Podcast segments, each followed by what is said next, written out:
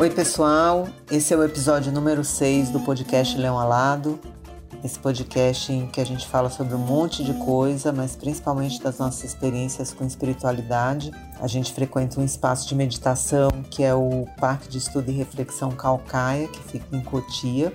Além disso, a gente compartilha uma espiritualidade que se chama Mensagem de Silo. E a gente sempre se encontrava para conversar sobre essas coisas. Aí veio a pandemia, a gente começou a conversar virtualmente. Daí a gente resolveu chamar vocês também para essa roda, fazendo esse podcast. Eu sou a Ana, eu sou humanista, sou tradutora, sou do Maranhão, mas moro em São Paulo há muitos anos. Eu sou Samuel, sou pai de Heloísa, humanista, educador e geógrafo. Eu sou a Denise, paulistana e humanista. Hoje, pela primeira vez, a gente tem um convidado aqui no podcast, nosso amigo Diego Caldas. Fala aí, Diego. Oi, eu sou o Diego, também sou humanista, pedagogo e pesquiso a relação entre educação e não violência. E hoje a gente vai falar disso. A gente vai falar de não violência. É um tema importante para a gente que considera a superação da violência como uma coisa que não é apenas desejável para o crescimento interior, para a melhoria da vida, para o bem-estar comum, para o avanço espiritual, como também é algo possível. E a não violência surge como uma atitude, como um contraponto, como uma força moral, como uma forma de agir, como uma estratégia de luta, dependendo do contexto. É isso mesmo, Ana. A não violência normalmente é apresentada de formas muito diferentes, assim como um estilo de vida que repudia a violência como uma filosofia, um estado interno como um valor ou um princípio de ação, uma metodologia ou uma estratégia de luta social. Mas quando se fala de não violência, eu acho que o central é que a gente está falando de um sistema de conceitos morais é, e espirituais que repudiam a violência, todas as suas manifestações. E a origem disso tudo está relacionada com o jainismo, que é uma das três religiões mais antigas da Índia. E esses caras eles tinham um princípio ético chamado ahimsa, que significa não ferir ou causar danos a outros seres.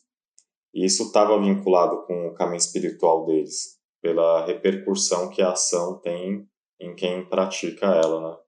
Mas a gente também vai terminar encontrando esse princípio da ahimsa em outras culturas e religiões, é, expostos de formas diferentes, por exemplo, na, na Bíblia mesmo, com o mandamento não matarás.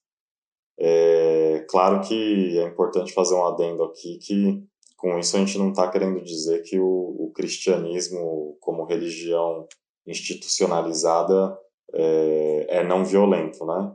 Mas enfim, isso já é outro assunto, né?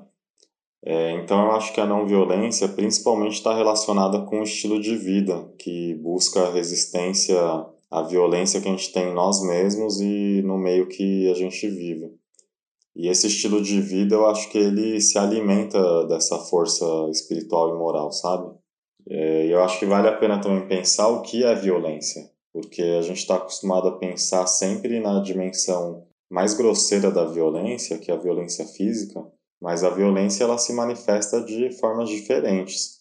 Por exemplo, como violência psicológica, como a violência econômica, racial, de gênero. É, e a gente também pode falar de um tipo de violência que é interna, que mostra sua cara quando a gente experimenta o sofrimento. É, e além disso, a gente tem que pensar que a, que a gente vive em uma cultura, em um sistema é, que reproduz e naturaliza o comportamento individual violento e as contradições sociais que também são violentas, né? É, é só pensar na quantidade de pessoas que morrem de fome no mundo por dia, né? Na superexploração do trabalho, no racismo, no machismo.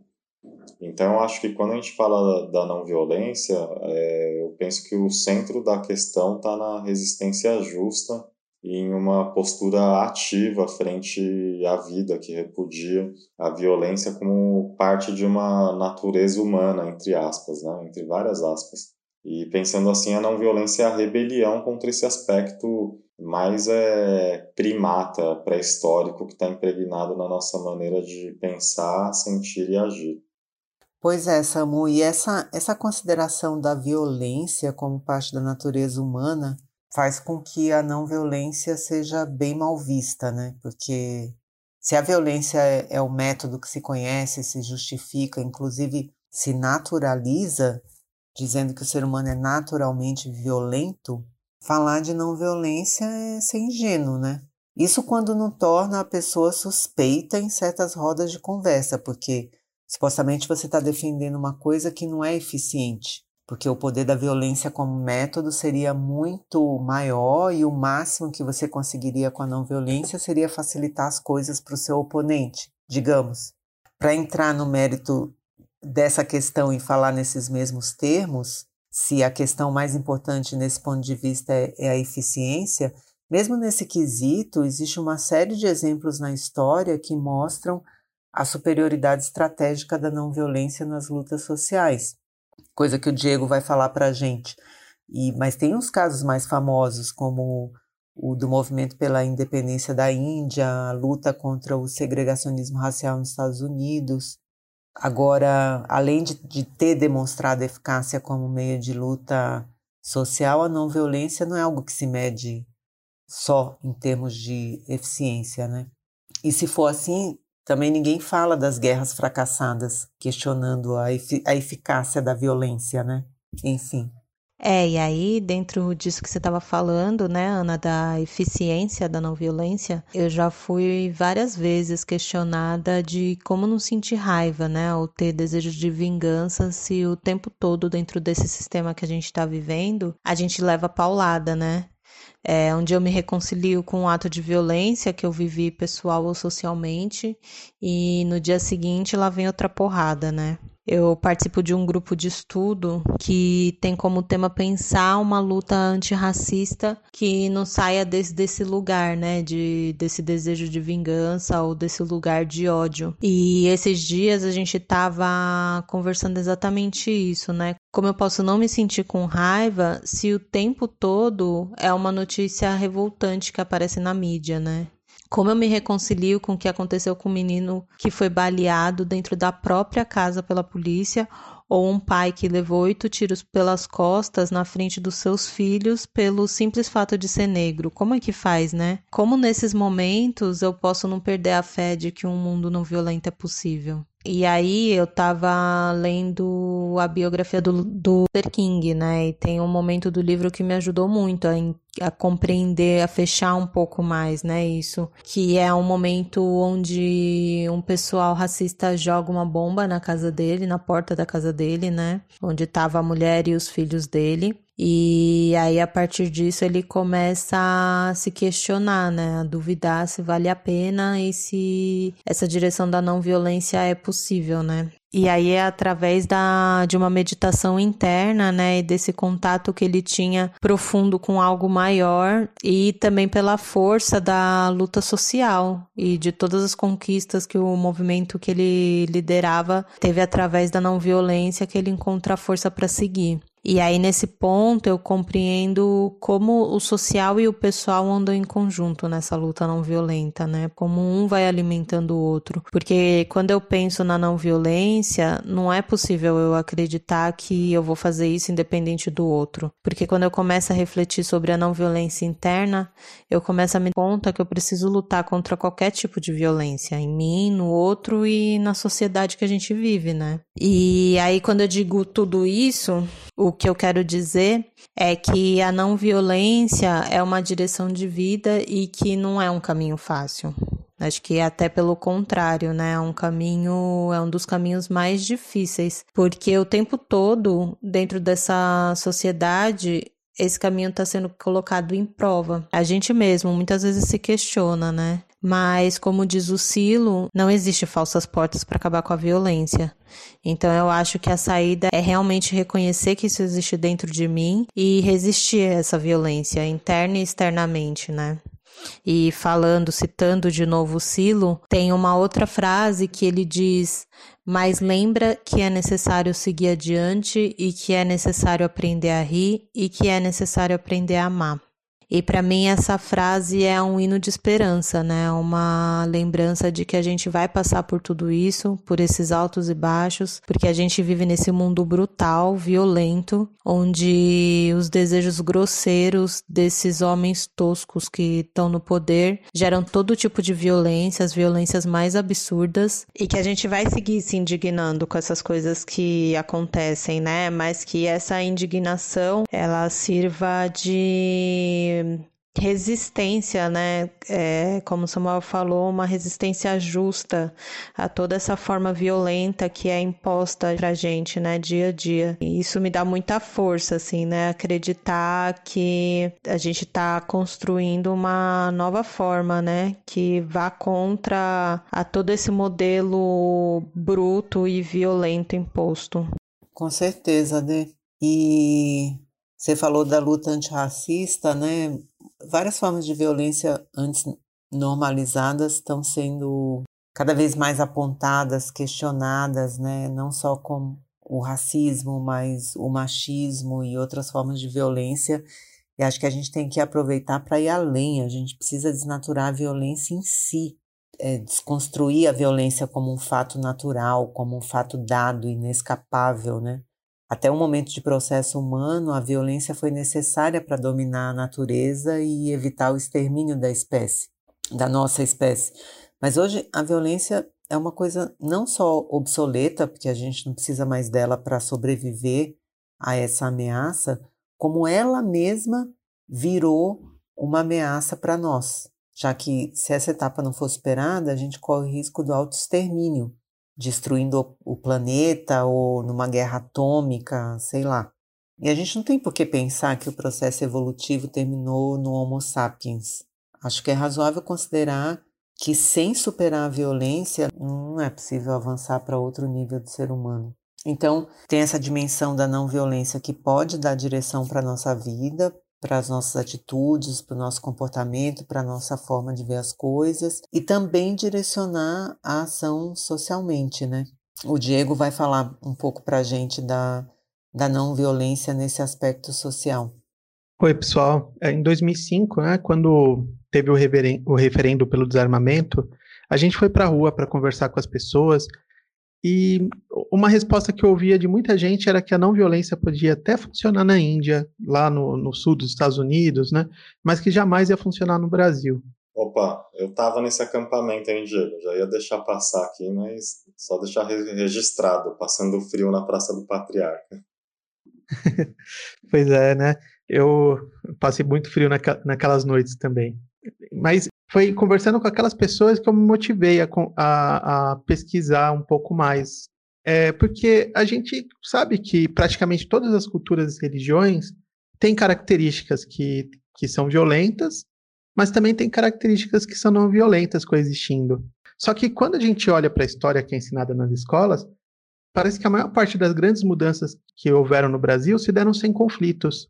Mas quando a gente vai olhar para essas histórias mais de perto, é que a gente percebe que, que é o contrário disso. Além de terem muitos conflitos, a história possui um monte de momentos no quais as pessoas resistiram, lutaram por mudanças, né? E que vários desses embates seguiram estratégias não violentas. A revisitar esse passado é até uma forma de mostrar para as pessoas que a não violência faz parte também da nossa tradição. Não é só coisa de indiano, né, de, de outros países, mas que também o, o brasileiro pode fazer não violência. Como o Samuca disse lá no início, a, a, a, não violência é um termo com vários significados, e um deles descreve as estratégias de atuação em conflitos sociais e políticos, independente de quem agiu se identificar ou não com a filosofia não violenta. A intensa campanha pela abolição da escravatura é um bom exemplo disso, e ela está recheada de exemplos não violentos. Em 1880, por exemplo, os jangadeiros que faziam o transporte das mercadorias do porto de Fortaleza até os navios iniciaram a campanha no Ceará não se embarcam escravos, bloqueando o porto por anos. Esse é um tipo de estratégia de desobediência civil chamada de não colaboração. O bloqueio teve tanto sucesso que em 1884 o Ceará foi a primeira província do país a abolir a escravidão e o líder do movimento, Dragão do Mar, foi reconhecido como um herói nacional. Podemos citar ainda a atuação de Luiz Gama em São Paulo, um rábula, ou seja, alguém que exercia a profissão de advogado sem ter diploma. Ele, através dos tribunais, conseguiu libertar centenas de pessoas do cativeiro. E se formos buscar a, a não violência no sentido mais completo, que engloba também uma filosofia moral, o exemplo mais antigo que encontrei é da cidade de São Paulo, na década de 1960. No bairro de Perus, existia uma grande fábrica de cimento, a primeira do país, e nos anos 50 ela foi vendida para um patrão um tanto desleixado, o que levou à mobilização dos operários. Eles contrataram como advogado um ativista do progressismo católico. E, e esse advogado ativista era o Plínio de Arruda Sampaio, Diego? Não, não, ele, eles faziam parte, né? Eles eram do, do mesmo movimento, mas esse advogado era o Mário Carvalho de Jesus, né? Ele, o Franco Montoro, o Plínio de Arruda Sampaio eram todos do mesmo movimento. Eles eram influenciados por, por dois padres franceses, um que era o Maritain, que era do humanismo católico, e o outro que era o padre Lebré, que é do economia e humanismo, né? Dois movimentos católicos progressistas. Ah, porque quando você falou de progressismo católico, eu logo pensei nas teologia da libertação e as comunidades eclesiais de base, mas não, é outro, outro progressismo católico. É, na verdade, o, o a teologia da libertação é, é, posterior a isso, né? É quando essas ideias europeias chegaram na América Latina e foram se transformando e viraram a teologia da libertação. Aqui ainda é a década de 50, 60, a teologia da libertação, no final dos anos 60, começo dos anos 70. Bom, então, e o, o, legal é que essa junção de perspectivas, né, do, desse, dessa combatividade dos operários junto com, com, esse, com essa visão meio anarquista, meio humanista do, do progressismo católico, tornou o sindicato tão ativo e tão unido que, que eles receberam o nome de queixadas. O queixada é um porco do mato, que quando ele tá, é ameaçado, ele se junta num bando, bate o queixo e espanta os predadores. Bom, mas em 1962, o patrão armou uma arapuca e demitiu mais de mil pessoas durante uma greve. Naquela época, é, tinha um casal de missionários de um movimento chamado Movimento Internacional pela Reconciliação. Eles tinham ido nos Estados Unidos para conversar com Martin Luther King e depois passaram por vários países da América Latina, tentando conhecer gente para fazer parceria com o movimento deles, né? E nisso eles visitaram a greve em São Paulo e perceberam que os queixadas já utilizavam de táticas não violentas ainda que de forma intuitiva. Na época houve até um pouco de aborrecimento, pois os operários achavam que não violência era coisa de gente covarde. Foi aí que o casal explicou que eles não estavam falando de passividade, mas sim de uma não violência ativa. Alguns meses depois, os grevistas, tentando retornar às negociações, é, realizaram um jejum público no Natal de 1962. Foi a segunda greve de fome realizada no Brasil e, e, nesse processo foi que eles descobriram a não violência ativa também como um valor moral e não apenas como uma estratégia. Infelizmente, o acordo não deu certo e a greve prosseguiu nos tribunais até 1969. Aí o patrão perdeu, precisou reintegrar a maior parte dos grevistas, além de ficar devendo sete anos de salário pelos dias parados. Bom, para repassar essas estratégias para outros grupos, os queixadas batizaram sua proposta de firmeza permanente organizaram uma rede nacional de ativistas que, por sua vez, criaram centros de defesa dos direitos humanos. Além disso, eles tiveram um trabalho importante de formação sindical e política durante a ditadura. Influenciaram vários dos movimentos sindicais que ganharam força depois daquela época. Pode-se dizer, inclusive, que eles ganharam o Nobel da Paz. O, o Serviço de Paz e Justiça, o SERPAG, uma, que é uma rede latino-americana formada por grupos não violentos, também fundado por aquele casal de missionários, ganhou o Nobel da Paz em 1980 pela sua atuação pela defesa de direitos humanos durante os regimes militares na região. E quem recebeu o prêmio foi o secretário-geral do, do, do, grupo, o argentino Adolfo Pérez Esquivel, mas teve um queixada junto com ele lá recebendo o prêmio em Oslo. Enfim, embora a fábrica tenha sido fechada, até hoje é em Perus grupos que levam a chama da, da firmeza permanente. Que interessante, Diego. Não, acho, acho que tão importante quanto combater esse mito de que o brasileiro é pacífico, né? É tirar essas lutas da invisibilidade. Porque isso combate também essa outra falácia de que o brasileiro é passivo, como se a gente não tivesse um histórico, nenhum histórico, né, de resistência, de luta.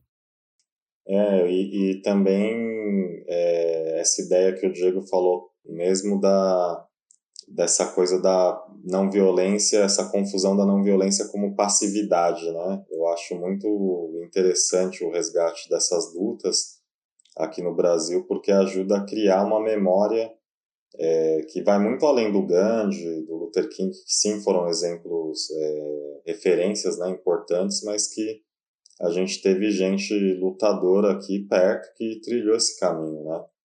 E, e eu acho que isso vai ajudando a criar essa consciência da, da possibilidade de transformar as coisas a partir de outros, outro tipo de estratégia, né? Firmeza, gente. Firmeza permanente.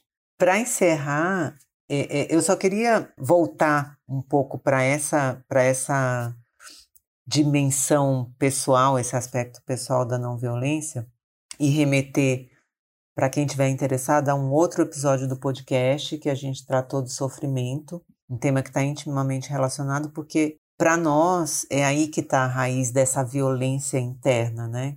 Que a, a não violência dá essa possibilidade de se contrapor.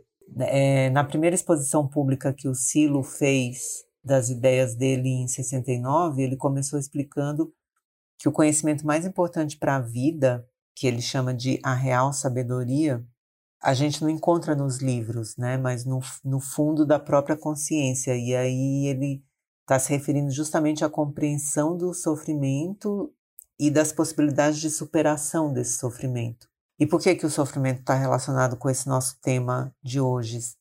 Segundo ele, o sofrimento ele sempre denuncia um estado de violência interna da pessoa que sofre. Então, o medo, a frustração, a falta de esperança, por exemplo, são tipos de sofrimento e, e é um sofrimento mental. E esse sofrimento mental ele está sempre baseado na violência que existe na sua própria consciência. E essa violência sempre deriva do desejo. Quanto mais violenta é a pessoa, mais grosseiros são os desejos, os desejos dessa pessoa. E segundo ele, a saída para superar a violência se dá através da meditação e da fé interna. Por isso que eu já vou emendar aqui a minha dica, porque a gente sempre encerra o podcast dando umas dicas culturais, que é justamente o vídeo dessa fala que vocês podem encontrar no YouTube pesquisando por A Cura do Sofrimento, Silo, 4 de maio de 1969. É, tem legenda em português e está intimamente relacionado com esse tema da violência e da não violência. Bom, eu vou aproveitar para indicar para vocês um livro chamado Queixada, Por Trás dos Sete Anos de Greve. Ele foi produzido pelas jornalistas Larissa Gold e Jéssica Moreira, que ela é lá de Perus. A obra reconta a história dos queixadas com um estilo muito gostoso de se ler e está acessível para download. Para quem quiser conhecer mais sobre as estratégias não violentas, sugiro assistirem o TED de Erika Chenoweth, onde ela explica uma pesquisa quantitativa que realizou para tentar provar que as estratégias violentas eram mais efetivas, mas no final ela acabou descobrindo justamente o contrário. Eu queria indicar um livro sensacional do Tolstói, que inclusive o Diego fala aí que emprestou para alguém e alguém não devolveu para ele. O meu eu comprei no, na estante virtual, hein, mano? Nem vem.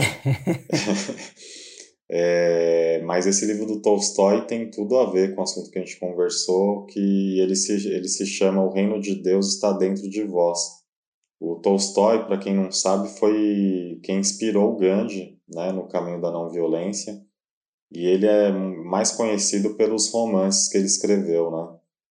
É, mas nesse livro ele faz uma defesa forte da não violência no contexto do surgimento dos nacionalismos, né, e dos conflitos do final do século XIX. É, tem muita gente que se refere ao Tolstói como um anarquista cristão, porque ele faz uma interpretação bem radical de, de alguns princípios do cristianismo. É, e nesse livro ele, meu, ele detona a igreja, os governos, as guerras, o Estado, o militarismo, enfim, é bem bom. E eu acho que, que ele é bem atual também, porque hoje a gente terminou já naturalizando é, de ver é, muitos pastores e religiosos raivosos babando, né, defendendo a violência abertamente sempre que podem, né? E aí a gente encontra um Tolstói que faz um contraponto muito firme à, à violência, utilizando é, as mesmas, a, a mesma referência que é a Bíblia. Né? Então é isso. Bom, minha dica hoje ela é bem óbvia.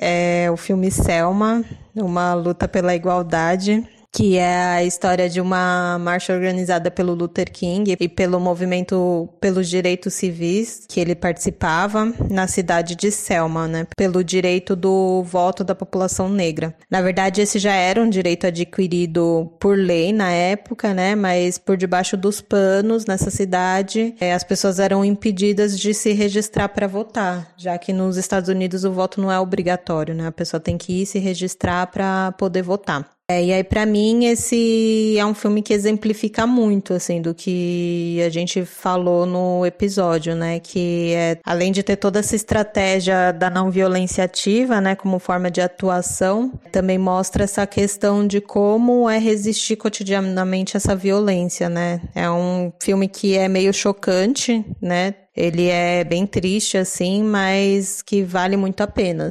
conferir. E a minha segunda dica também tem a ver com Luther King, que é o livro que eu também falei antes, que é a autobiografia do, do Martin Luther King, chama assim. É, que na realidade é uma compilação de escritos dele, que ele foi escrevendo durante a vida, né, sobre a própria vida, que foi compilado e organizado anos depois da morte dele. Vale muito também, é, porque tem muitos momentos importantes escrito do ponto de vista dele, que eu achei que é uma forma de humanizar né, essa figura pública é, do Luther King. E também é uma forma de entender um pouco mais desse momento histórico e dessa luta que foi tão importante. Bom, é isso aí, galera. A gente vai se despedindo. A gente vai colocar essas dicas lá na nossa página do Facebook que se chama Despertar. Através dessa página vocês podem entrar em contato com a gente, enviar comentários, sugestões, reclamações. Ah, a nossa música do podcast é Mosquitinho de Velório, do Kiko Dinucci e Bando Afro Macarrônico. Queria agradecer o Diego por ter trazido essa firmeza permanente para gente. E, e paz, força e alegria para todos vocês. Paz, força e alegria, gente. Valeu, Diegão. Falou, pessoal. Paz, força e alegria. Valeu, Diego. Valeu, galera. Até a próxima.